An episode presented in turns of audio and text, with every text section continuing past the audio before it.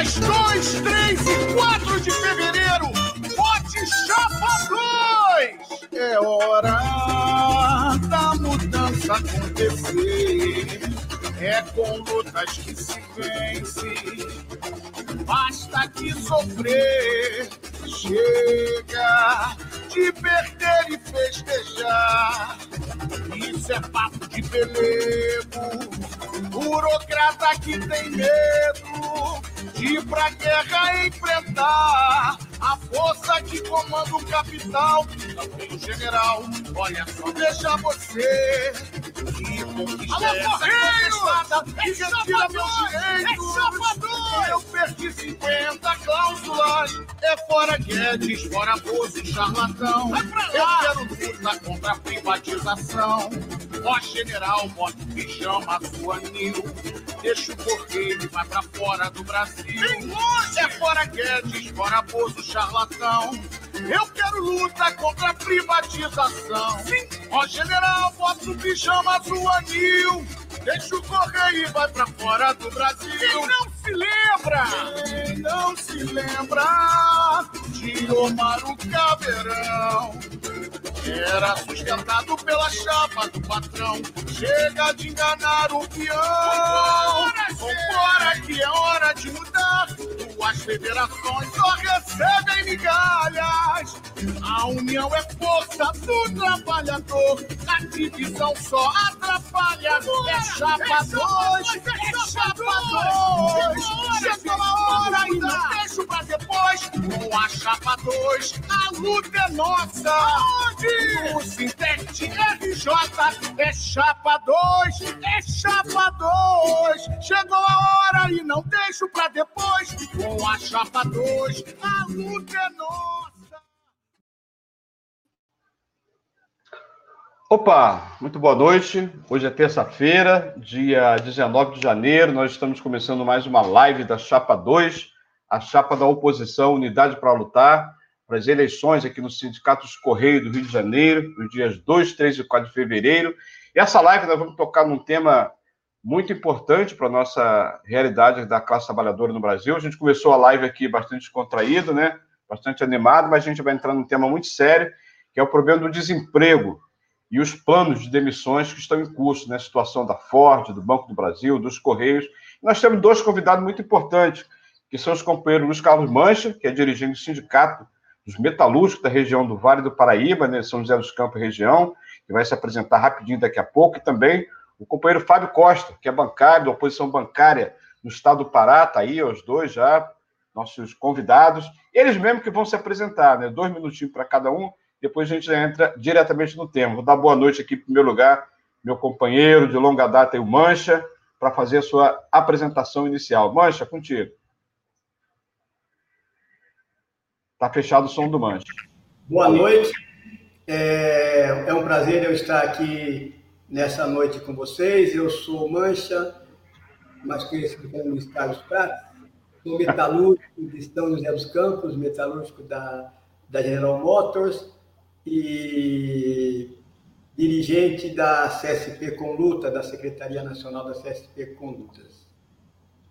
Bacana. Valeu, Mancha. Muito obrigado pela sua participação, ter aceito nosso convite. Sei que o debate vai ser muito legal. E já chama também o Fábio, Fábio Costa, para se apresentar, trabalhador do Banco do Brasil né, e da oposição bancária do Estado do Pará. Fábio Costa, contigo. Está fechado. Abriu. Abril. Boa noite, companheiros. Boa noite, quem está nos assistindo. Bento já resumiu minha apresentação. Trabalho no Banco do Brasil, 17 anos no Banco do Brasil, sou da oposição bancária Pará, né? E ao longo desses anos de banco, a gente está lutando aí sempre contra todos os ataques que vêm de todos os governos que, dependendo desses dos passados, também sempre atacaram a classe trabalhadora, o serviço público e os bancos públicos também. Então é na luta. Beleza. Obrigado, Fábio, por aceitar o nosso convite. Sei que você vai enriquecer bastante o debate, para além né, da situação das eleições nos Correios, mas que vai servir muito para a gente colocar esse debate também na nossa categoria. Né? Então, vou chamar inicialmente o companheiro Mancha para fazer a sua apresentação. Ele terá 10 minutos e depois o companheiro Fábio na sequência. Camarada Mancha, contigo.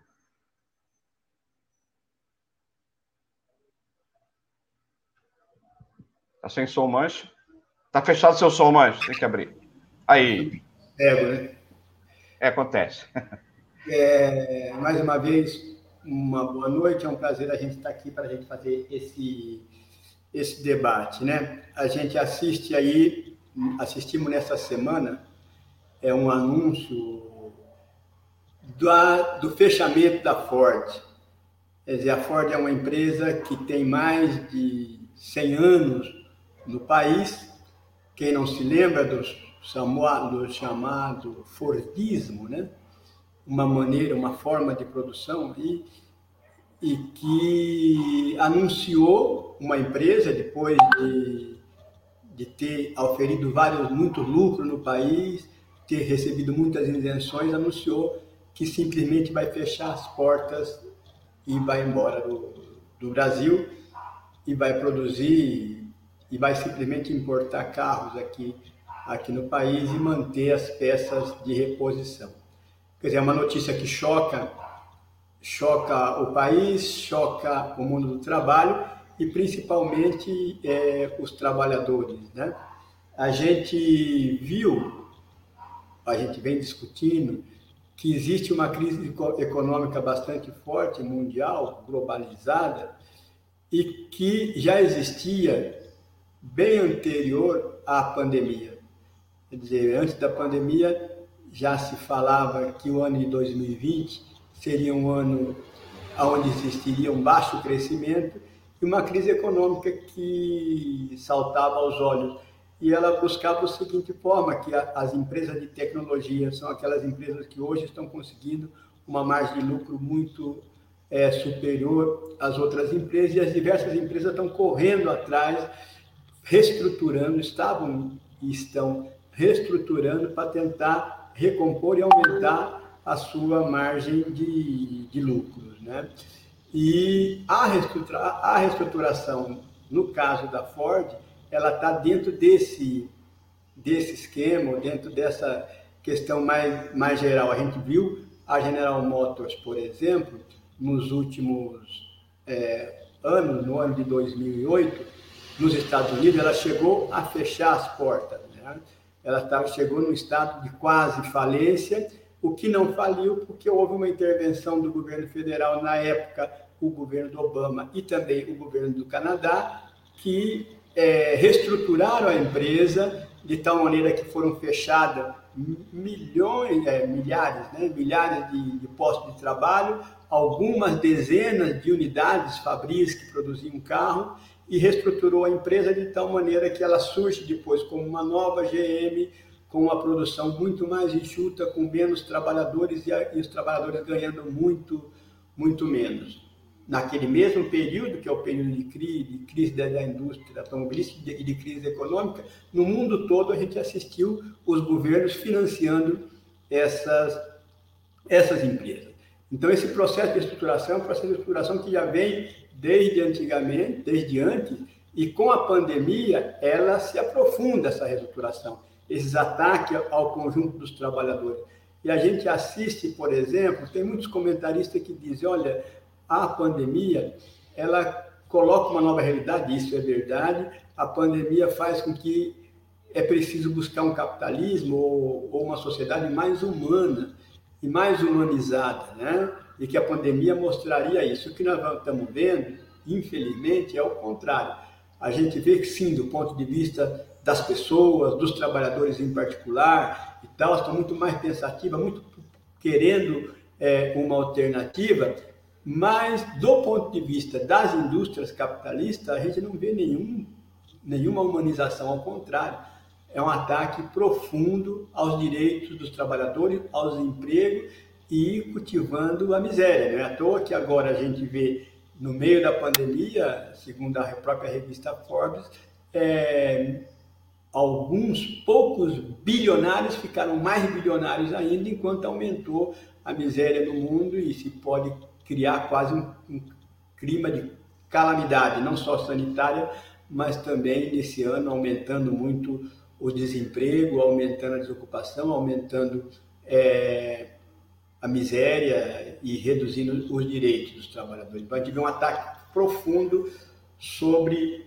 é, os trabalhadores, seja através de fechamento das empresas, seja através dessa reestruturação, no caso a Ford é um, é um caso específico agora, mas que também já atingiu outras empresas é, montadoras e outras empresas também aqui no país. A gente vê um fechamento bastante grande. Por exemplo, a Ford, um emprego na Ford, a, a empresa fala em 5 mil, mas na verdade não é 5 mil, porque só no, no parque de produção, contando as empresas terceiras que vão fechar agora com com o advento desse fechamento da empresa, se, se ele for é, concretizado, ultrapassa os 15 mil empregos diretos e indiretos, e na cadeia produtiva isso chega a mais 5 ou 6 cada um, ou seja, são perto de 100 mil ou mais de 100 mil trabalhadores e, que serão afetados por essa, por essa medida. Isso do ponto de vista da indústria, é parte de um processo de, de desindustrialização que já vem de antes, são empresas que recebem muita receberam e recebem muita isenção fiscal por parte dos, dos diversos governos. Não se, não se nos esqueçamos que a, a Ford, quando se instalou uma nova planta no Brasil, ela ia se instalar no Rio Grande do Sul, e à época ela não ficou no Rio Grande do Sul porque não foi dado para ela o, o, suficiente, segundo ela, de isenção fiscal. E ela se retirou e deixou é, um rastro né, de destruição no Rio Grande do Sul, porque estava tudo programado para a empresa se instalar lá e não se instalou, e foi para Bahia, para Camaçari, e não passou 20 anos, agora a empresa, depois de ter pego tudo quanto é tipo de recurso, ela, ela vai embora. Então, é isso que acontece com, com a empresa e é fruto desse processo de desindustrialização. Que no caso da é, Existe o caso da Ford, agora, mas também é um processo geral. A gente assiste, por exemplo, um processo de privatizações, seja nas petrolíferas, da Petrobras, que está passando por um processo é, violento de privatização, seja no Correio, né, que está sendo sucateado e, e os melhores serviços estão sendo colocados privatizar, o governo não nega, não nega isso, e também essas duas caras, a cara do desemprego, a cara da reestruturação e a cara das privatizações. Engraçado é que esses governos e o Congresso Nacional e todos os governos falaram tanto que iriam é, fazer a reforma trabalhista para poder gerar emprego, ou fazer a reforma da Previdência porque era necessário para poder gerar emprego.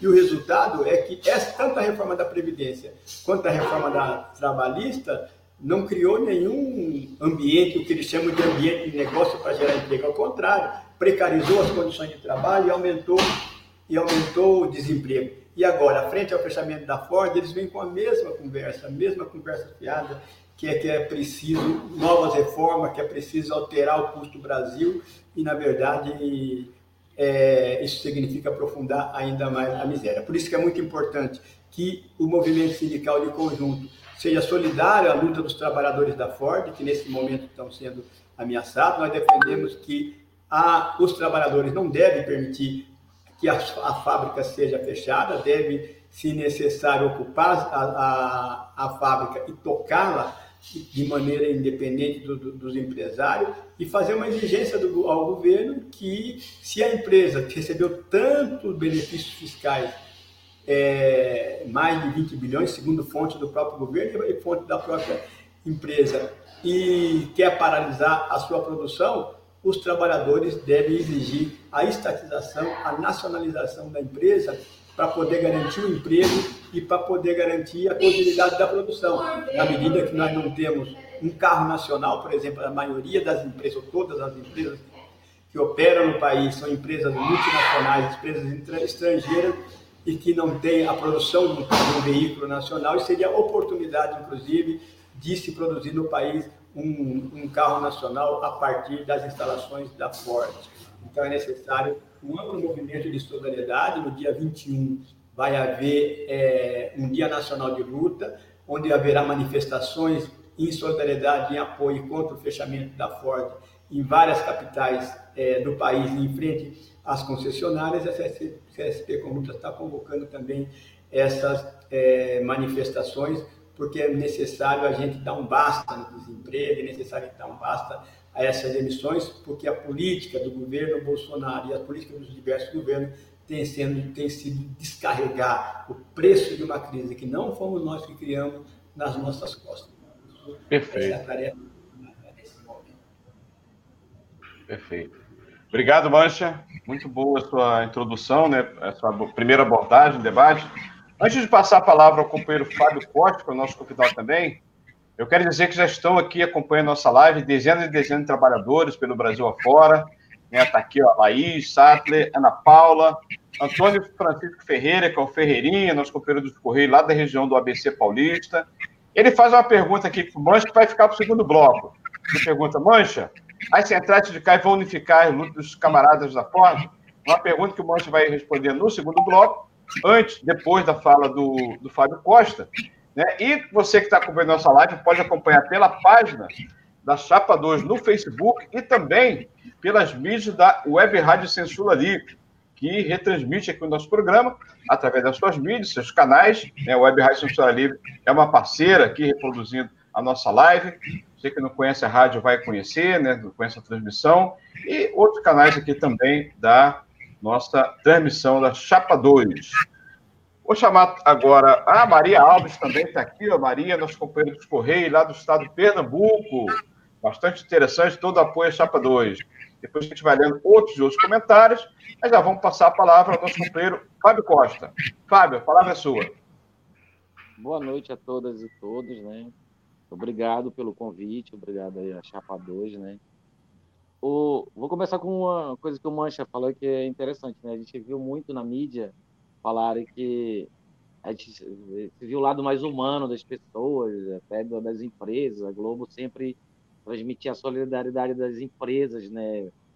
Com a, população mais carente, né? Com doações. Mas o Mancha estava correto, a gente viu o lado mais obscuro do capitalismo, cara. Essa situação que nós vivemos hoje nessa pandemia, que é uma das piores que a humanidade já, já sofreu, né? A gente vê de um lado os ricos ficando mais ricos, um pequeno número de ricos ficando mais ricos, e a pobreza aumentando cada vez mais, né? Eu sei que o debate é voltado para reestruturação e desemprego, mas a gente não pode deixar de falar sobre a questão da Covid, cara. Nós estamos numa situação no Brasil, né, que diante de um governo negacionista, anti-vacina, despreparado, despreparado, de extrema direita, um governo que é totalmente alheio à situação que o Brasil vive. Uma das situações mais graves que nós vemos aqui, tanto do, do despreparo e quanto o desinteresse desse governo, é a situação de Manaus, onde o governo já sabia do que estava ocorrendo e mesmo assim não fez nada. É um governo totalmente canalha, cara. É uma palavra, eu acho que é a palavra que a gente pode utilizar mais com esse governo, né? Deixou aí milhares de brasileiros, mais de 200 mil mortos, né, nessa situação da, da Covid, né? Aí, diante disso, a gente vê um desmonte das políticas públicas, desmonte das políticas públicas e do estado de bem-estar social, onde vai se inserir essa questão da reestruturação, né? Tanto no Banco do Brasil, quanto na, na Caixa Econômica, no Correios, que combina com os PDVs, né? Porque isso não é uma ação isolada. Isso tudo faz parte de um pacote de ajuste, né, que vem desde os dos governos anteriores, seja o Temer, os governos do PT, Fernando Henrique, mas que vem a cada ano sendo mais implementado. E no governo Bolsonaro, ele veio, ele se aprofundou cada vez mais. Né? O Bolsonaro o Guedes vieram com aquela ânsia, depois todo governo, quando ganha, ele vem com gás. Né? Então, a gente sabia que a proposta deles era essa proposta de e aprofundar ainda mais as reformas neoliberais e o governo Bolsonaro veio com isso, né? Porque o, o, o ajuste, o ajuste fiscal, né?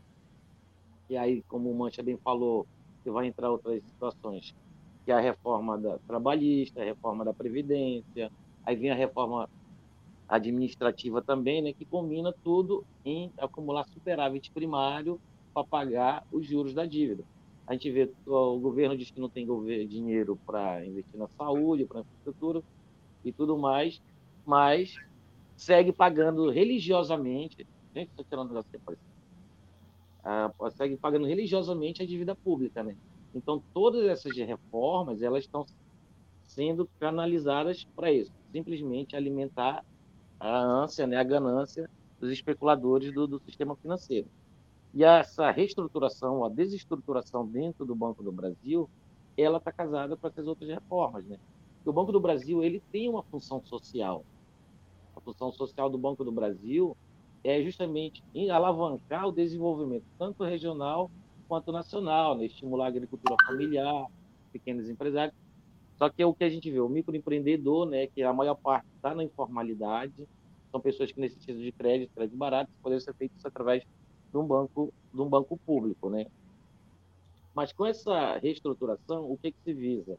De um lado, é enxugar para privatizar, deixando só o filé mignon, que é, no caso, é o crédito, tarifas e seguridade, que envolve previdência, capitalização e seguros, ou seja, é o filé mignon. A parte que é o lado social, que atende à bancarização dos mais pobres, pagamento de benefícios, estão jogando para os correspondentes bancários, que são é, padarias, é farmácias, ou seja, pessoas que não estão preparadas e não há segurança para fazer esse atendimento bancário, né? E, além disso, né, com a venda, com a privatização não só do Banco do Brasil, dos Correios, da Petrobras, da Caixa Econômica, né, se acumula também mais superávit primário, né? Pra, hoje nós não estamos superávit, estamos no déficit, né? Então, a, o Brasil está em déficit, mas mesmo quando há o superávit, muita gente até acha que o superávit ele seria bom para a população, mas não é. A gente tem que colocar na cabeça que superávit primário é uma reserva a mais que o governo, né, todos esses governos que a gente passamos, que são gerentes da burguesia, é uma reserva a mais que eles deixam para atender a ânsia de lucros da, do sistema financeiro, né, dos especuladores financeiros. Né?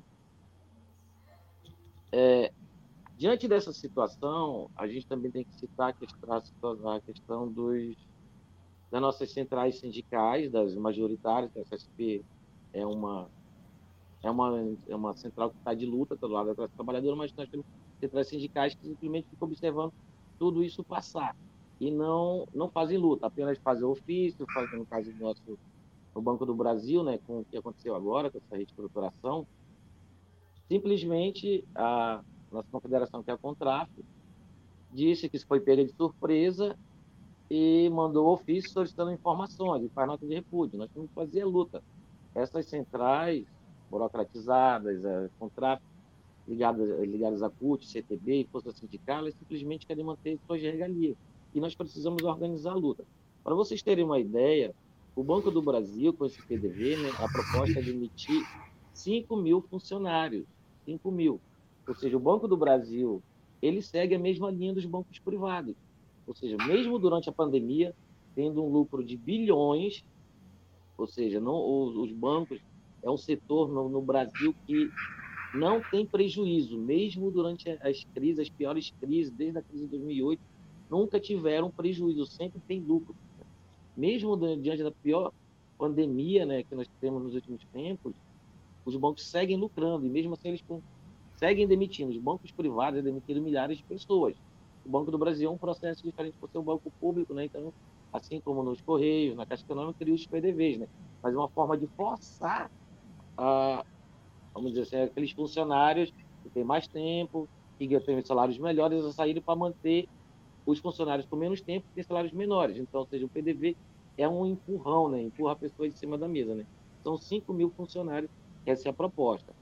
São 261 unidades do Banco do Brasil que vão fechar, gente. Aí você conta, além dos funcionários do Banco do Brasil, os terceirizados, no caso o pessoal da limpeza, segurança, de Copa, que vão ser demitidos também. As cidades que no Brasil só tem Banco do Brasil vão ficar sem atendimento bancário. A gente já viu o exemplo de, da insegurança que há em muitas cidades nos interiores, onde as agências são explodidas devido a assaltos. Imagina que vai ocorrer sem o Banco do Brasil, né? E diante desse, dessa situação toda de desemprego, e o pior ainda, o, esse é um dos piores momentos porque a renda né, da média, do brasileiro médio, reduziu. Nós teremos mais pessoas desempregadas e os valores são ínfimos, né? Ou seja, mas é o pior momento que se poderia fazer esse tipo de, de procedimento. A, o banco ele usa como argumento a, o avanço tecnológico e a conjuntura de mercado. Isso seria mais ou menos o que a Ford utiliza também, né? Ou seja, o avanço tecnológico reduz a necessidade da mão de obra humana. De outro lado, as tendências de mercado, procurar vantagens comparativas. Né? O Mancha até falou sobre a questão do Fordismo, aí eu lembrei do Toyotismo, né? Que isso casa com o neoliberalismo, ou seja, foram as transformações na matriz de produção devido ao avanço tecnológico. Né? Há uma redução, sim, da necessidade da mão de obra humana. Contudo, haveria soluções né, para que não houvesse essas demissões de massa, para a redução da jornada de trabalho sem redução de salários. Esse seria um caminho. A tecnologia ela não gera desemprego. O que gera desemprego é o capitalismo, né? Então, essas são as situações que nós vivemos hoje, né? E nós precisamos enfrentar. Infelizmente, hoje, nós não vemos as, as maiores centrais sindicais e muitos nossos sindicatos fazendo esse, esse enfrentamento. É necessário a gente mobilizar, nós estamos da oposição bancária, a oposição dos Correios, que seja a nova diretoria dos Correios no Rio de Janeiro, né? Ele tem que mobilizar a categoria, unificar as lutas, tanto do Banco do Brasil, quanto com a Caixa Econômica, com os Correios, com a Petrobras, né? Nós devemos unificar nossas lutas na campanha salarial contra as privatizações e para combater os ataques do governo, né? seja do ajuste fiscal, seja na questão da pandemia, nós precisamos fazer luta. No Brasil ainda precisa de um lockdown. A, a, vacinação não vai chegar agora. Por exemplo, aqui no Pará chegaram 120 mil doses. Nós somos 5 milhões de habitantes. Tem 127 mil doses. Quantos outros brasileiros vão?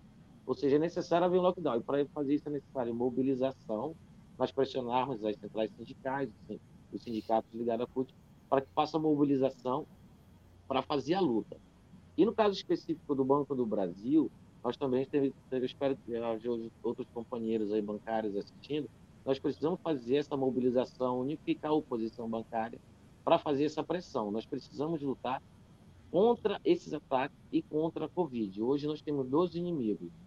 Um é o vírus, outro é esse governo. Que segue numa linha de frente atacando a classe trabalhadora, retirando seus direitos, né? E isso vai se aprofundar com a reforma administrativa, que é um sucateamento do serviço público, ou seja, se reduz cada vez mais o funcionalismo diminui os salários, precariza cada vez mais, e assim vai abrir espaço para privatização em muitos setores, como na saúde, na educação, e é isso que nós percebemos. Nós precisamos lutar contra isso, né? E para lutar também contra o vírus, que a pandemia não vai passar agora. Como eu falei anteriormente, né, em Manaus a gente viu a situação. Estavam contando com a solidariedade até da Venezuela, que está numa situação caótica para atender a questão do oxigênio em Manaus. Né? Então, nós Perfeito. precisamos enfrentar o governo e, através da unificação das lutas, e pressionando aí as centrais sindicais. Beleza. Obrigado, Fábio. Duas excelentes abordagens iniciais que vai nos facilitar aqui o debate, né? É, antes de a gente iniciar o segundo bloco, onde eu vou devolver a palavra a vocês, para tecerem comentários, responderem a perguntas, quero dizer que já tem dezenas e dezenas de trabalhadores e trabalhadoras acompanhando a nossa live é, aqui na página da nossa Chapa 2 no Facebook, também no YouTube, da Web Rádio Censura Livre. Você pode acompanhar as transmissões, mandar pergunta aqui no ar para a gente, para a gente passar para os nossos companheiros é, debatedores. Já está aqui conosco também o companheiro Wagner Silva, Samanta Guedes, que é profissional de educação aqui no Rio de Janeiro, uma grande lutadora, Márcia Amaral, Marisa Santos, Bernardo da Tailândia, Bernarda é da trabalhadora da Universidade Federal Fluminense, participou de uma live aqui com a gente muito bacana na semana passada. Rosana Silva, Luiz Eduardo Domingues, Felipe Brito, enfim, dezenas e dezenas de trabalhadores que estão mandando aqui uma pergunta. Já tem uma pergunta aqui para o Mancha, né? É, Mancha, Centrais de Cai, vão unificar a luta dos camaradas da Ford? Pergunta o companheiro Antônio Francisco. É, e, e, antes de passar para o Mancha, rapidamente, vou falar que no terceiro bloco participarão dois companheiros da chapa, trabalhadores dos Correios, que é o companheiro Adriano Dias e o companheiro Daniel Macedo, que vão também fazer os seus comentários. Vou devolver a palavra aqui ao companheiro Mancha e, em seguida, ao companheiro Fábio. Ambos terão cinco minutos para fazer, então, os seus comentários nesse segundo bloco. Mancha, a, palavra, a pergunta aqui do, do companheiro. As centrais de CAI vão unificar a luta dos camaradas da Ford? Bem, companheiro Antônio Francisco Ferreira, é, eu acho que essa pergunta é uma pergunta bastante é, pertinente e uma pergunta importante é, nesse momento. E, e, pelo seguinte, porque é, o, o movimento operário, o movimento dos trabalhadores, o movimento dos Correios, o movimento é, dos trabalhadores em geral, necessita de uma nova direção. Então, acho que, por exemplo, o, o trabalho da oposição é, dos Correios no Rio de Janeiro, a necessidade de retomar o sindicato para a mão dos trabalhadores, é uma tarefa que está colocada para o conjunto dos trabalhadores e para o conjunto das categorias. É, a situação que a gente chegou é, na Ford, como eu disse, é fruto de um processo de reestruturação global da companhia e também é, de um processo de desindustrialização do país. Né? E esse processo atinge também, como disse o companheiro, é, o Banco do Brasil e os diversos setores, e é preciso impor um, um processo de resistência a isso. Né? A gente assiste desde a, nas últimas décadas é, os dirigentes sindicais, na sua maioria, ou as correntes sindicais em particular, da CUT, que hoje dirige o sindicato de Taubaté, onde tem uma planta da Ford, e da CTB também, que dirige lá em Camaçari, onde tem uma, uma planta da Ford, as lideranças sindicais fizeram tudo quanto é tipo de acordo, é, tudo quanto é tipo de concessão para as empresas, para poder, sob o pretexto de garantir emprego. Tá? Sob o pretexto de garantir emprego, foram implantados banco de hora, foi reduzido o salário, foi reduzido, é, foi flexibilidade, feito flexibilização é, de jornada, enfim, essas empresas, as empresas, essas empresas capitalistas, elas fazem uma grande chantagem é, contra os trabalhadores e dizem, olha, se você não fizer tal concessão, nós vamos fechar, ou nós vamos embora do país, ou nós vamos mudar para outro estado e tal, e procura dividir a luta dos trabalhadores, né? E muitas vezes, por um, um, grande período, desse sindicalismo de parceria, de conciliação e tal, que se chama de, de um parceiro, um, um, sindicalismo de resultado, mas que não dá resultado nenhum benéfico é, para os trabalhadores, foi preponderante no movimento, né? e, eu, e quiçá ainda é do conjunto da, das direções.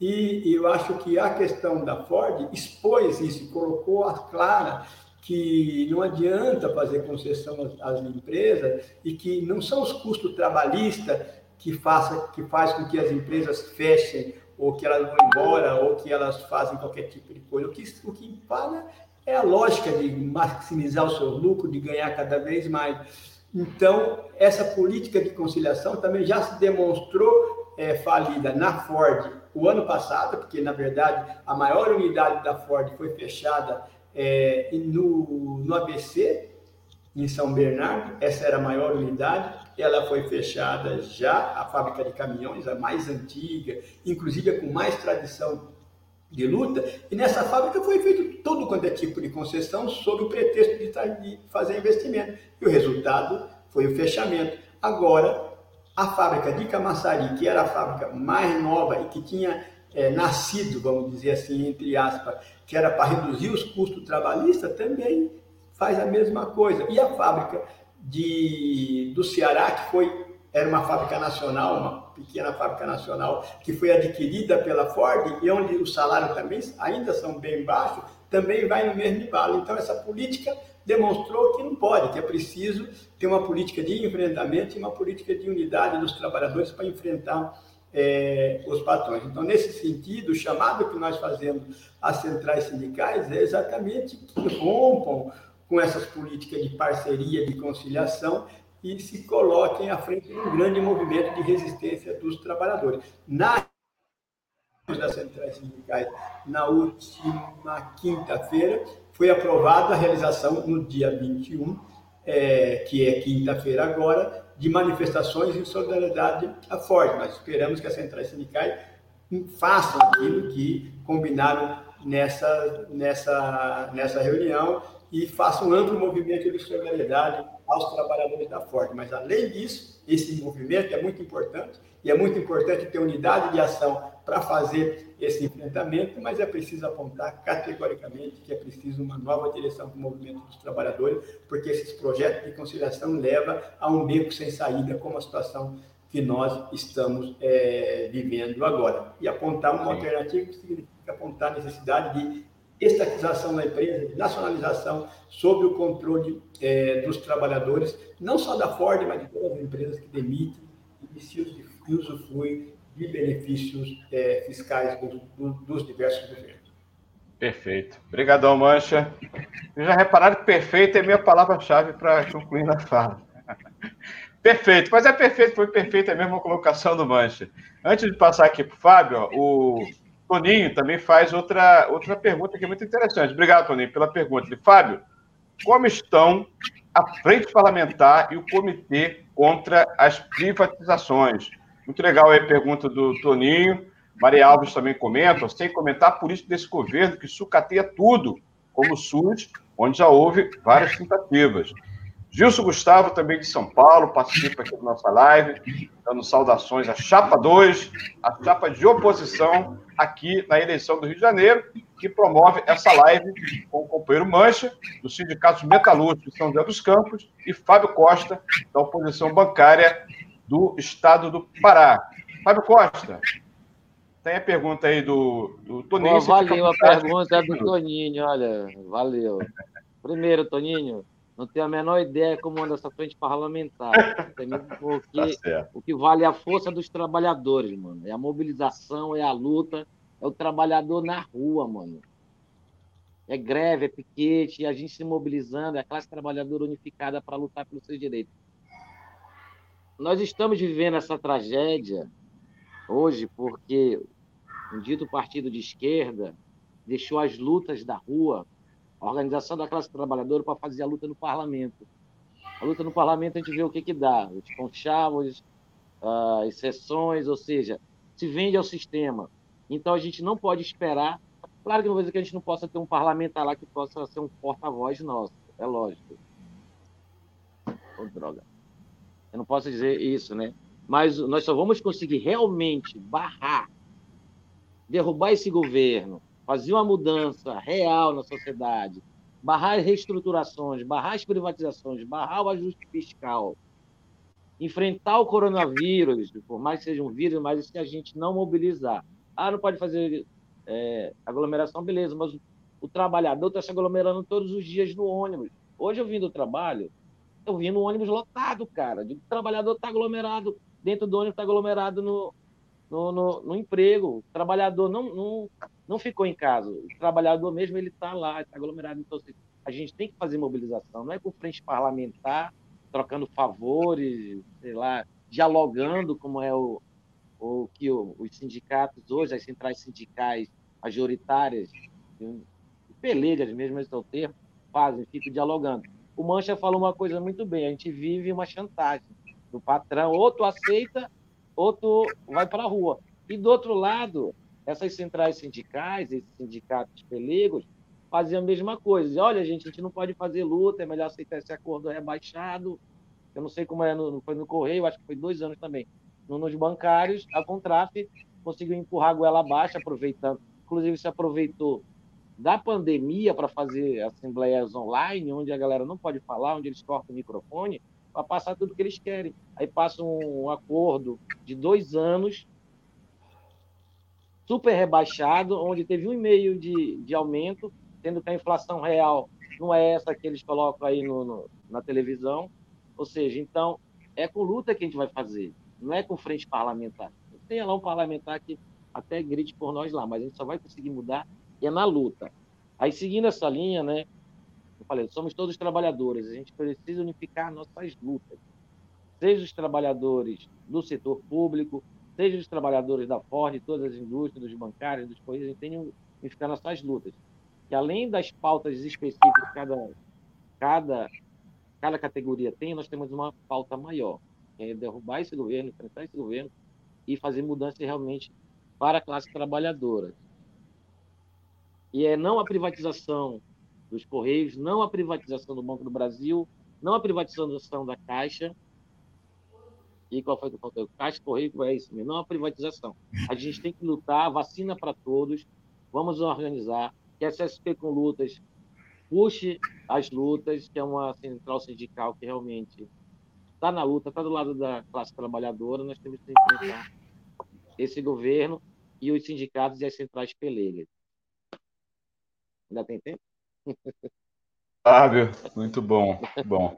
Ó, é, eu vou chamar, convidar aqui para o nosso estúdio virtual os companheiros Adriano Dias e Daniel Macedo, que são companheiros trabalhadores de Correios, são militantes aí também da Central Sindical Popular, a CSP com Lutas, né? Eles são membros da CIPA, inclusive, foram recém-eleitos agora, parabéns aos companheiros, foram eleitos para a CIPA, do edifício sede do Complexo da Cidade Nova aqui nos Correios, que vão também fazer parte desse debate, né? companheiros têm participado das mobilizações, da campanha da Chapa 2, e ambos terão cinco minutos para fazer seus comentários. Eu vou então chamar o companheiro, inicialmente o companheiro Daniel Macedo, em seguida Adriano Dias, para fazer então seus comentários. Obrigado pela participação também de vocês. Ó, antes do Daniel, vou falar que está aqui também participando com a gente companheiro que é rodoviário do Ceará.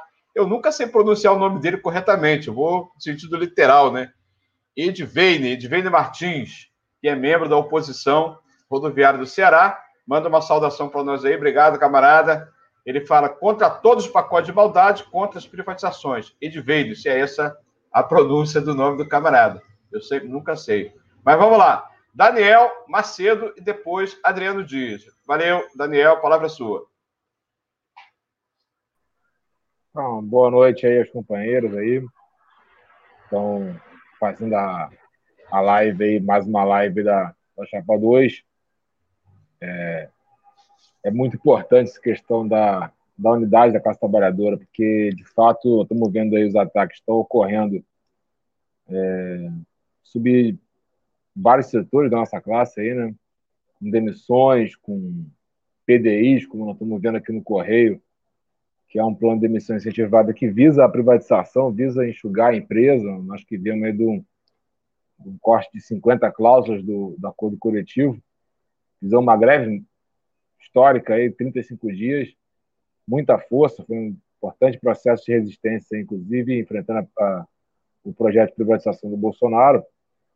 É, mas vimos aí esse ano aí como é que foi, né? STF, TST, governo Bolsonaro, inclusive trocam farpas em vários momentos, mas na hora da Casa dos Trabalhadores eles têm um pacote que é, que é um só, né? Que, que é realmente cortar direito e enriquecer banqueiro, enriquecer é, as grandes industriais.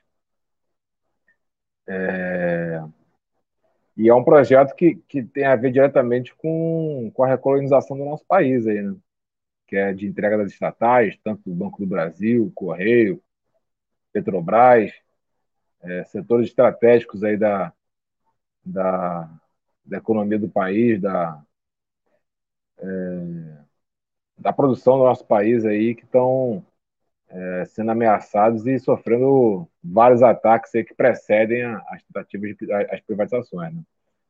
É, então, a questão da frente do fechamento das 261 agências do, do Banco do Brasil, é, quanto o PDI do Correio, corte das cláusulas, estamos vendo aí é, o, o, o, processo da, da Ford, né, que pode gerar, inclusive, contando os empregos diretos e indiretos, é, no Brasil e também na Argentina, aí, a perda de 15 mil postos de trabalho, justamente quando os trabalhadores estão mais sofrendo aí com desemprego, com, com salariais. Então, assim, é fundamental nesse momento a gente avançar num plano unificado de luta aí, né? É, acho que dia 21 é um dia importante, acho que tem que tentar construir isso aí na, a nível nacional aí para nos diversos estados, né? E eles tentar avançar para mais processos unitários aí, né? inclusive pressionando as demais centrais sindicais. Né? É, nós, por exemplo, na campanha, nessa greve que nós fizemos de 35 dias, nós vimos um papel atrasado aí, que cumpriu a CUT na época, né, que dirige os principais sindicatos de bancário e de petroleiro, e que correram para fechar o acordo, né? Isolaram a greve dos Correios, né? enfrentando essa batalha aí sozinhos na época, né? E dificultou ainda mais a, a nossa luta aí, né? É com uma direção do sindicato aqui que está há 22 anos no poder, que é a CTB. Tem diretor do sindicato aí que não, não vê carta aí faz mais de 20 anos e que estão completamente adaptados, né? Estão adaptados a ponto de, de dizer que, são a, que é a chapa das conquistas, né? Como se é uma categoria que perde 50 cláusulas em meio a uma pandemia que já matou aí próximo de 200 companheiros aí dos Correios a nível nacional, essa categoria tivesse é, é, que comemorar a conquista, né? A categoria tem que se organizar para mobilizar, para ter luta, para ter resistência e para ter unidade com o resto da classe trabalhadora, com o conjunto dos trabalhadores. Né?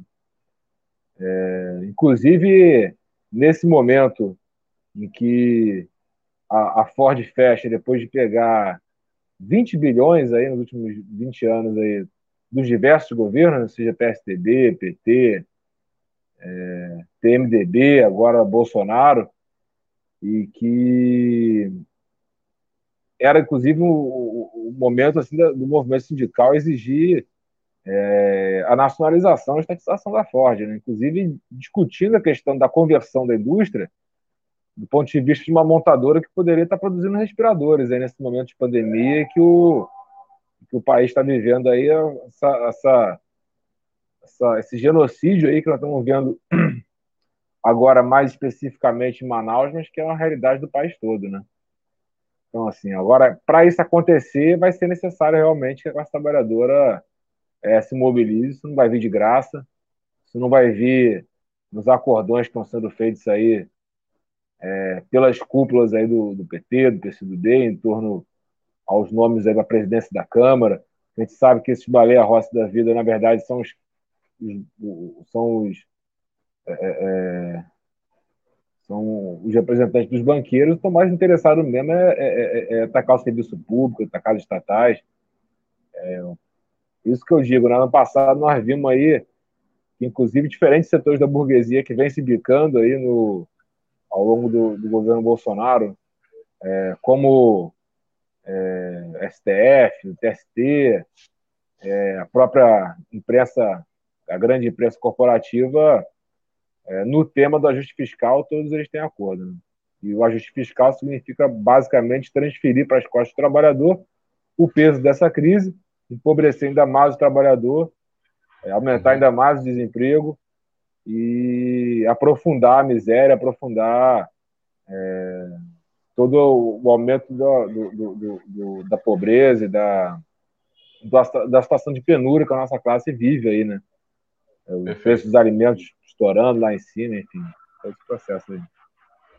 Valeu, Daniel. Perfeita colocação. O companheiro Daniel é membro da Chapa 2, é candidato, né? Assim como o Adriano, que também vai fazer a sua contribuição no debate. Companheiro Adriano Dias. Primeiramente, boa noite aí, né? Os companheiros Mancha, Fábio, que é um companheiro aí de organização política, né? Combate da CST. É, companheiro Mancha, companheiro Daniel, que é da Chapa, Heitor. Eu acho, eu vejo assim que ali os companheiros debatedores, expositores, eles é, deixaram claro bem que situação está o país hoje, né? Hoje nós vivemos aí uma pandemia sanitária e uma pandemia social, né? Uma pandemia sanitária expressa aí na números absurdos de mortos via Covid-19, que está expresso no que é Manaus hoje, né, a grande crise que vive Manaus, né, é, que é resultado de uma política do governo, de um governo que sempre negou o isolamento social, sempre é, negou que existia uma crise sanitária, e até hoje, na verdade, ainda continua negando quando não apresenta um plano concreto de vacina para todo o país. Bolsonaro, os governadores e prefeitos são digamos assim, os responsáveis dessa crise, né? Porque também apostaram nessa quebra do isolamento social, né? Na abertura de tudo, tudo que é, enfim, apostaram na abertura dos comércios, de tudo, áreas de lazer, então são responsáveis por essa crise. E eu acho que os companheiros colocaram bem esse tema aí, né? Essa crise sanitária que a gente vive, né? Simbolizada nessa postura do governo Bolsonaro, negacionista, genocida, é importante colocar isso, né, que resultou hoje na morte de mais de 200 mil trabalhadores e trabalhadores em todo o país. Então, esse é um primeiro ponto importante, né? é, conectado com a pandemia social, né? Que aí a Ford é uma expressão disso, né? demissão é, milhares de pais de família, né? Num país que já está um número muito alto de desempregados, onde o auxílio emergencial mostrou que país a gente vive hoje, como é que a gente está cada vez mais o conjunto da população na miséria, sem emprego, vivendo no mínimo do mínimo. Né? Então, é, a, o processo da Ford expressa isso, é, dizemos assim, as demissões aumentam cada vez mais essa, esse abismo social, essa crise social, ao mesmo tempo que também demonstra que os que ganham muito continuam sendo beneficiados, né? Continuam aí mantendo seus privilégios, a empresa pode ser a hora que quer, não cumpre nenhum acordo coletivo, né, porque tinha um acordo de estabilidade até final de 2021 e ela sai assim mesmo. Nessa hora não tem tribunal para intervir, não tem justiça trabalhista e ela faz o que quer. É, e esse tema da Forte também ela traz outro debate, eu acho que colocou bem tanto o companheiro Mancha como o companheiro Fábio, né? Que é o papel das direções. Porque, de fato, essas direções fizeram todos os acordos com essas multinacionais durante, vem fazer durante décadas que rebaixam salário, rebaixam direito, em nome de uma possível estabilidade que não existe. Eles negam, eles se negam a organizar a luta para enfrentar e ficam fazendo esse acordo. Que também, assim, são acordos que foram feitos pelos governos também que eles fizeram parte, né? PT, FAO, coligação aí, PT, PCdoB, que sempre tiveram uma relação com as multinacionais de meter dinheiro, isenções, isenções, para fingir uma falsa realidade como era fosse possível ter algum diálogo com o patrão multinacional e grandes empresas, né? Então, isso é um reflexo disso. Já o fechamento lá um ano atrás da Ford de São Bernardo já dava um sinal de que essa política era furada, porque também apostava negociando, negociações, negociações, e a Ford fechou São Bernardo e agora fecha em Camaçari é, e Taubaté. É, e aí, o que é interessante para a gente fazer uma conexão com a nossa eleição é que um sindicato é dirigido pela CTB, que é o de Camaçari, e o outro é dirigido pela CUT, o Taubaté, que é justamente as duas chapas aqui, tanto a 1 e a 3, que não estão enfrentando o processo eleitoral. Por que eu falo isso? Os trabalhadores que estão assistindo a live saber como é que é essas direções. O Pedro relataram bem qual é o papel dessa burocracia nos bancos, no setor operário, e nós estamos vendo agora também como é que é no processo da Ford. Né? É de um lado a CTB, que é a chapa 1 aqui, e do outro lado a CUT, que é a chapa 3. É dessa forma que eles atuam no movimento sindical, fazendo conciliação, fazendo acordo com os patrões, não apostam na mobilização e não apostam na, é, na organização da classe, na classe trabalhadora. E também a gente vê isso aqui nos Correios. A gente vê nos Correios o projeto geral de reestruturação, de ataque do governo Bolsonaro, que o PD, PDI aqui, que a gente é, foi claramente contra, né? E quanto isso, as direções aí, tanto da Findect e o campo majoritário da Fintech, nem falaram nada, nós, eram, nós somos totalmente contra, é parte desse conjunto de estruturação, porque tem uma lógica, como no Banco do Brasil e nas demais estatais, é enxugar para privatizar, assim como também do ponto de vista do movimento sindical, né? porque assim como na Ford, assim como nos bancários, também a direção aqui não atua para enfrentar esse projeto da privatização, das demissões, né? Como eu falei, saiu uma nota da Fintech agora, quando já estava fechando o último dia do Sim. PDI, falou: ah, não, agora estamos contra, entendeu? Nunca teve uma política, até porque eles fizeram também, né? Quando eram governo, eles fizeram esse programa de demissões aí também, né? Não é de agora e tal. Então é, é, é bom mesmo, dizemos assim, fazer sempre essa conexão, porque parece que são realidades que a gente vai vivenciando no setor operário, no setor das estatais, dos bancários, aqui também é, dos Correios, tanto do ponto de vista do ajuste fiscal, do, do plano de ajuste fiscal, como também da postura das direções, que tem que mudar. Porque não adianta essas direções também gritarem fora Bolsonaro e não organizem nenhuma luta para efetivamente tirar o Bolsonaro. Porque como é que a gente vai tirar o Bolsonaro se não tem organização de luta, se dispersa, se montam milhares de calendários, tudo um perto do outro, não tem que ter um calendário unificado único, gente. Não dá para fazer dez calendários em uma semana, entendeu? Então, são direções que não são consequentes na luta contra o Bolsonaro, falam fora Bolsonaro, mas não querem de fato tirar esse governo. Perfeito. Obrigado, Adriano. A gente, sem querer fazer aqui um clichê, né? Porque é bom, dura pouco, a gente está indo para a finalização da nossa live. E nós vamos então para saudações finais dos nossos companheiros convidados e também dos nossos comentaristas, né? Na abertura começou pelo companheiro Mancha, depois o Fábio. Eu vou inverter agora. Vai começar pelo Fábio e finalizar a saudação final pelo companheiro Mancha. Fábio, a gente vai utilizar aqui na saudação final quatro minutos, ok? Companheiro Fábio. Está fechado seu áudio. Bem, gente, Agora. quero agradecer o convite. Foi muito legal participar dessa live. E assim, né? É luta, cara. A gente tem que enfrentar na luta. Tudo que a gente falou aqui dá, daria. Eu gosto de ler economia, né? Daria para a gente falar um monte de coisa sobre economia. Por exemplo, a gente falando sobre as privatizações e a questão das falências, né? Isso tudo é um caso junto dentro do neoliberalismo, né? O enxugamento do Estado, as aquisições, as fusões, as emissões, ou seja, tudo para a centralização do capital para beneficiar um pequeno grupo cada vez mais, um grupo que fica cada vez mais rico. E a gente só vai conseguir enfrentar isso na luta. Eu esqueci o nome do companheiro que fez a pergunta lá sobre a frente parlamentar, né? Não é esperando pela atuação de uma frente parlamentar que a gente vai conseguir. É na luta. É o Toninho, Toninho. Toninho, pois é, Toninho.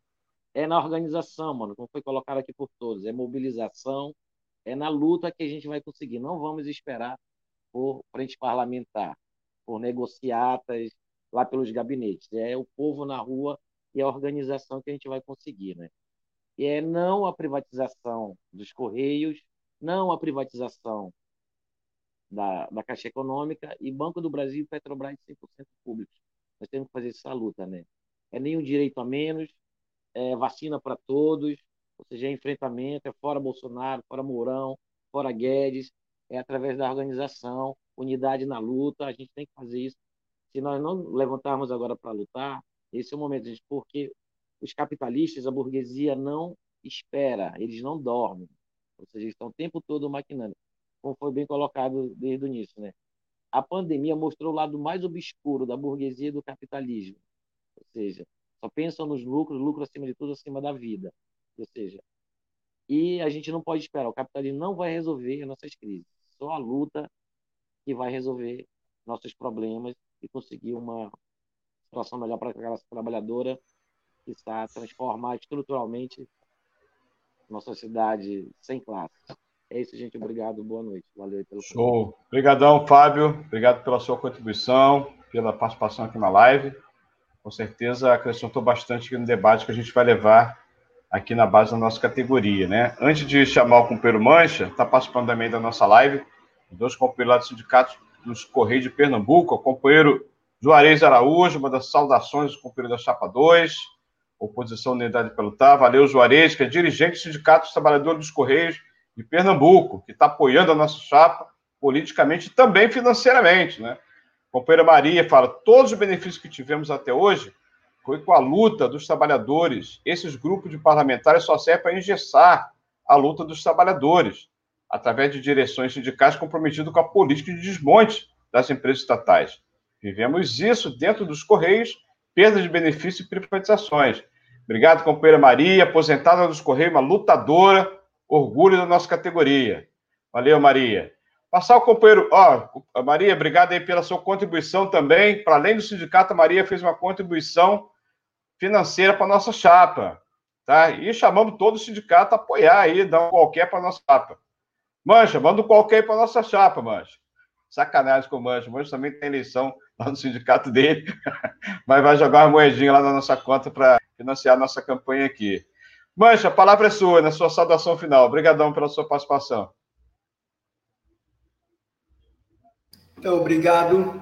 Agradecer aí a Chapa 2 por essa oportunidade da gente fazer esse debate, desejar a todos e todas nessas eleições aí uma boa sorte, que vocês tenham é, sucesso nessa empreitada de retomar o sindicato para a mão dos trabalhadores, para organizá-lo de forma democraticamente, enfrentar o governo e enfrentar as direções das empresas parabenizar aí o Fábio pela participação, agradecer, Heitor, pela sua condução aí, e também aos companheiros da chapa, ao Daniel e ao Adriano.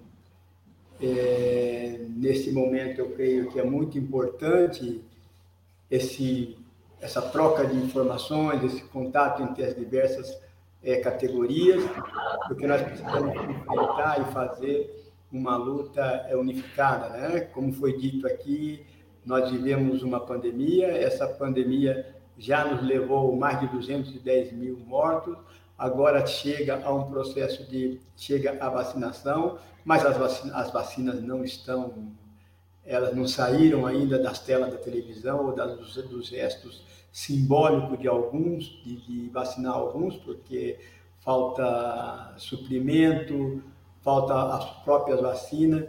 Então, nós precisamos fazer um processo de mobilização. O povo, ainda que nós estejamos e estamos numa pandemia, nós precisamos é, colocar e fazer manifestações, seja carreatas, seja mobilizações, seja panelaço, taço, e manifestações também dos trabalhadores nas fábricas, como foi feito com os trabalhadores da GM, como foi feito com os trabalhadores da Shell, como está sendo feita com os trabalhadores da Ford. Então, esses dias de luta que tem, como agora o dia 21 e depois o dia 1 acho que é importante essa unidade de ação em torno das reivindicações comuns dos trabalhadores, dos setores públicos, do trabalhador público, do trabalhador do setor privado, contra a reforma administrativa. É, essa unidade de ação e essa luta, ela é muito, ela é muito importante. Por quê? Porque nós temos que demonstrar ao conjunto da classe trabalhadora, e agora parece que está caindo a ficha do governo Bolsonaro, está sendo diminuindo a sua popularidade, e mostrar que é, os trabalhadores precisam ter uma alternativa sua e não ficar confiando nos políticos burgueses, nos políticos patronais e nas direções que freiam as suas lutas e as suas é, mobilizações. Então, é muito importante isso, é muito importante articular o Fora Bolsonaro nesse momento.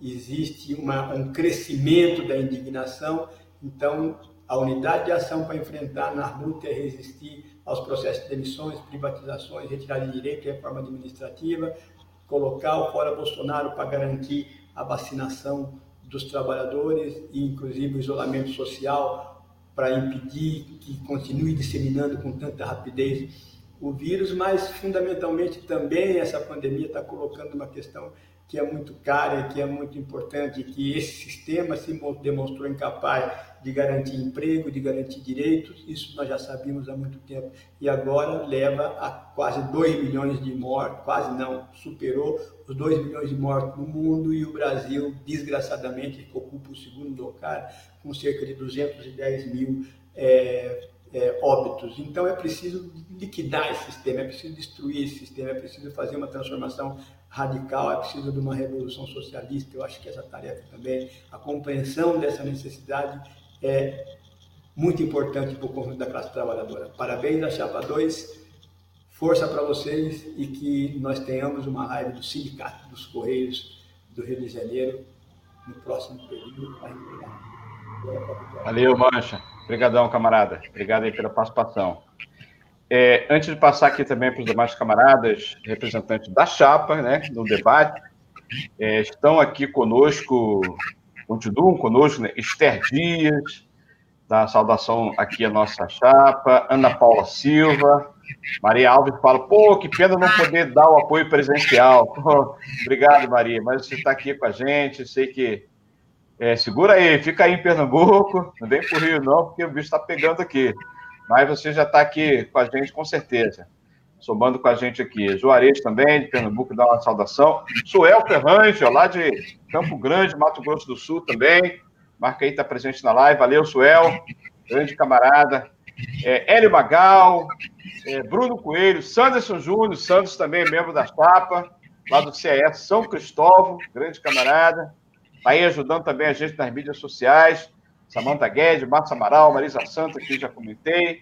Bom, a gente fez aqui a participação dos companheiros nas, nas suas participações, é, Daniel Macedo e Adriano Dias. Também vou inverter agora na saudação final. Primeiro o Adriano e no final o companheiro Daniel Macedo. Adriano, quatro minutos, dois minutos aí para fazer a saudação final. Não, primeiro eu queria agradecer aí os companheiros que aceitaram o convite da Chapa 2, Mancha e Fábio, né? Contribuíram com um debate foi muito importante suas colocações. Essa live ela expressou o seguinte: nós precisamos unificar as lutas para derrotar o Bolsonaro, sua política de fome, de morte negacionista. Isso, é essa live, é esse recado que deixa essa live. Né? Unificação de mais diversos setores, unidade para lutar, como diz a nossa chapa. Né? É isso que nós defendemos, porque se não for dessa forma, de fato, não vamos barrar as privatizações, não vamos barrar é, os ataques à reforma administrativa, não vamos conquistar vacina. É óbvio que também, para isso acontecer, nós temos uma política, nós SP com nós queremos unificar para unidade para lutar, não queremos unificar, que é, apostamos na unidade para ação. O problema é que hoje as direções não apostam nisso das centrais sindicais da CUT, da CTB, nós fizemos aqui, colocamos vários exemplos aqui, e eles não apostam nisso. Por exemplo, dia 21, de fato, que é uma data importante, deveria ser efetivamente construído por essas burocracias sindicais. E eu não vejo isso, assim como as outras datas que estão apontando, como o dia 23 e o dia 1 entendeu? Então, acho que essa live deixa esse recado, né, que a disposição aqui da CSP com luta, da Chapa 2 é de unificar na luta, construir a luta, e as centrais sindicais não estão nesse mesmo ritmo. Acho que essa live deixa, é, dizemos assim, esse recado. É, e esse é o perfil da Chapa 2, estamos chegando já na quarta live, é, os materiais da nossa chapa expressam claramente quais são nossas posições políticas, nós não fugimos disso, e é uma chapa que tem um perfil de luta para organizar a classe trabalhadora, para enfrentar o governo Bolsonaro, o general Floriano, de unificar os bancários petroleiros, não fazer como a CUT que isolou os Correios, não fazer como a CUT e a CTB que isola cada unidade da, Ford em cada estado, não chama a solidariedade nacional, não chama o apoio nacional. Esse é o perfil da Chapa 2. Né? E essa live, mais uma vez, só reforça né, o que nós estamos propondo para a direção do Sindicato do Rio de Janeiro, né? Um sindicato que seja classista, independente e que organize os trabalhadores para derrotar o governo Bolsonaro, os patrões, general Floriano e todos aqueles que atacam a população. Obrigado, companheiro Adriano Dias, membro da Chapa 2, companheiro também é membro da CIPA, no edifício Sede dos Correios. Ó, seguem vários trabalhadores e trabalhadoras aqui na nossa live. Cristina Portela, valeu, Cristina. Manda uma saudação para nós aqui. Força, camaradas. Companheiro Júlio Negão, carteiro do CDD São Gonçalo também. Deixa aqui seu recado. Não deixe para depois. Votem na chapa 2. É o logo aí da chapa. Cristina, estão ah, trocando figurinha aqui. Mancha, Cristina, mandando um recado para outro. Valeu. É, Cristina fala salve, Mancha. Mancha fala grande, Cristina. Juarez, muito bom, Adriano. Glauber também, de Glauber, manda um saudação aqui para nós, para o Adriano. Valeu, companheiros e companheiras. Nós vamos encerrar essa live aqui com a última fala do companheiro Daniel Macedo, já agradecendo aqui o companheiro Mancha, o companheiro Fábio, Adriano, o próprio Daniel. Agradecendo também o Dirley Santos, está aí na condução é, técnica da live, no suporte técnico aqui. Dirley é trabalhador do CEP, Sindicato Estadual dos Profissionais de Educação, que também apoia a nossa chapa, certo? E já aqui, fechando, nas conclusões finais, companheiro Daniel Macedo. Manda lá, Daniel. Então, mais uma vez agradecer aos companheiros que vieram aceitar o convite da participação da live, né? Companheiro Mancha, aí, é, companheiro histórico aí da luta operária metalúrgica do nosso país, companheiro Fábio aí do Banco do Brasil, ditador da bancária aí, que é, é fundamental nesse momento. A gente está buscando essa unidade do conjunto dos trabalhadores, buscando essa unidade dos trabalhadores é, também das estatais aí, que estão na, na mira de, de privatização, na alça, na alça de mira aí do Bozo, aí, do governo Bolsonaro, é, de privatizar e atacar. É um projeto de recolonizar nosso país e, por isso, é, a destruição do setor estatal, mas é um projeto também de destruição da classe trabalhadora de conjunto, né? É um projeto de, de, de ataque aos direitos, é um projeto é, que, que visa a semi-escravização. Né? É, é, esse o projeto da ultra, dessa ultradireita genocida que nós estamos vendo, que levou à morte de aproximadamente 200 companheiros nos Correios, dos mais desses 200 mil que morreram no nosso país. Né? É, agora achamos que é possível resistir, é possível enfrentar, e essa live acho que é, é um pequeno recorte, mas que mostra o que é necessário, que é unir diferentes setores da classe trabalhadora, porque nós temos muita coisa em comum aí, né? Para a gente frear as demissões, frear as privatizações, é, os cortes de direito, as reformas administrativas, vai ser necessário, fundamental, essa unidade, essa construção. E estamos juntos aí, vamos em frente aí. Na eleição agora do sindicato aí do Rio de Janeiro, é, achando que é muito importante ganhar esse sindicato. O sindicato tem peso nacional, que define muita coisa na luta da categoria que pode cumprir um papel importante na nossa cidade, no nosso estado, no nosso país também, é, do ponto de vista de unificar a classe trabalhadora, não só de Correios, mas de outros setores também. uma chapa da CSP com lutos, companheiros grevistas que tiveram aí nesses 35 dias de greve, tem uma trajetória de, de, de luta, de enfrentamento, que está enfrentando a pelegada da CUT e da CTV, né? Então, assim, é, estamos é, agradecendo aí a, a, presença, a força dos companheiros. Vamos seguir nessa batalha aqui no Rio. É, daqui a pouco, inclusive, já indo para um, mais uma panfletagem. E vamos buscar essa unidade na luta direta aí, na construção de calendário aí que é, fortaleça essa batalha nossa aí da, da classe trabalhadora de conjunto. Obrigado, Daniel. Obrigado aí, Suel, Joaquim, Dias, Júlio Negão, companheiro Mancha, companheiro Éder, lá do Rio Grande do Sul, também mandando uma saudação. Obrigado, Fábio Dias. Obrigado a todos e a todos que estiveram aqui na live com a gente. Terça-feira que vem já vai fazer outra live, já estão convidados. Participar seguir no apoio daqui da Chapa 2, a chapa da unidade da CS, da Unidade para Lutar, oposição CSP com luta, Central Sindical Popular. Obrigado, Cristina Portela, obrigado a todos. Grande abraço, até a próxima terça. Vamos à luta. Valeu!